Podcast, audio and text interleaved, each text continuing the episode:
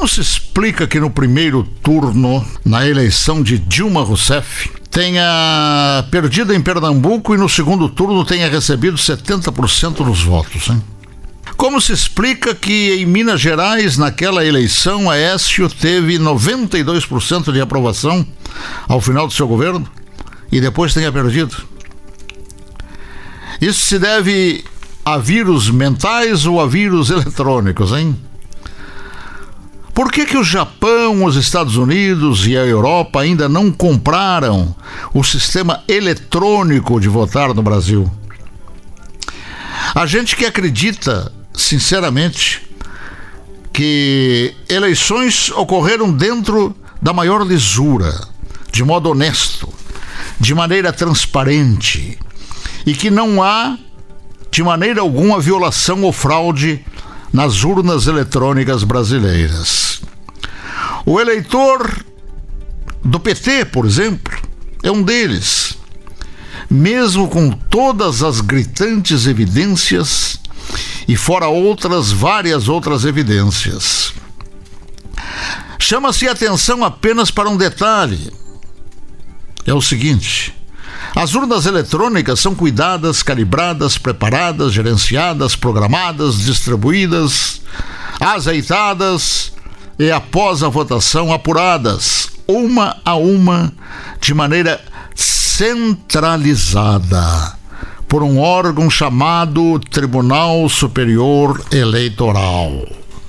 É, meus preclaros, aquela eleição a direção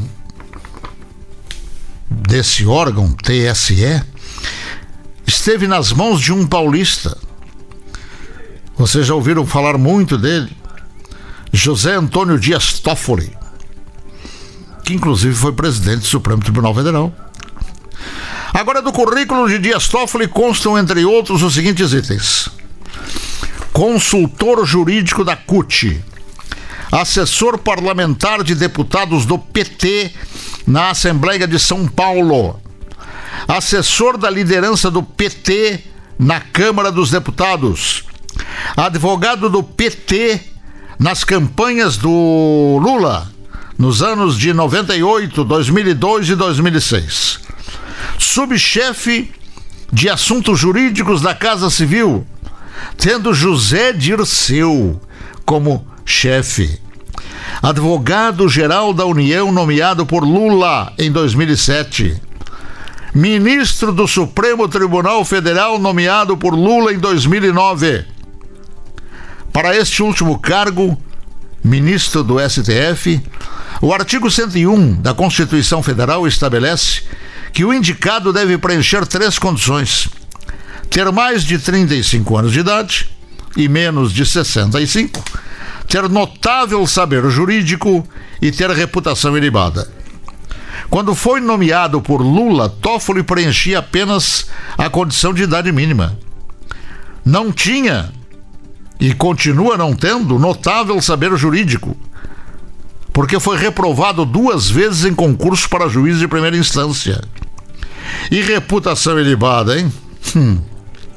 Bem, ele está sendo apontado entre outras coisas, como sendo no ritual da Odebrecht, o tal de amigo do amigo do meu pai.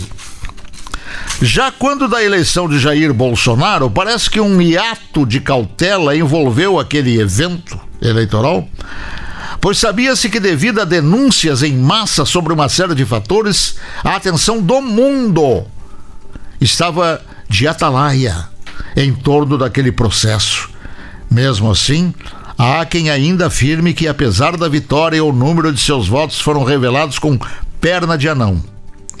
E por fim, agora a opinião pública, por não confiar nas urnas eletrônicas brasileiras e muito menos em seus gestores, pede a implantação do voto impresso, ao qual seria apelado nos casos em que dúvidas ocorressem.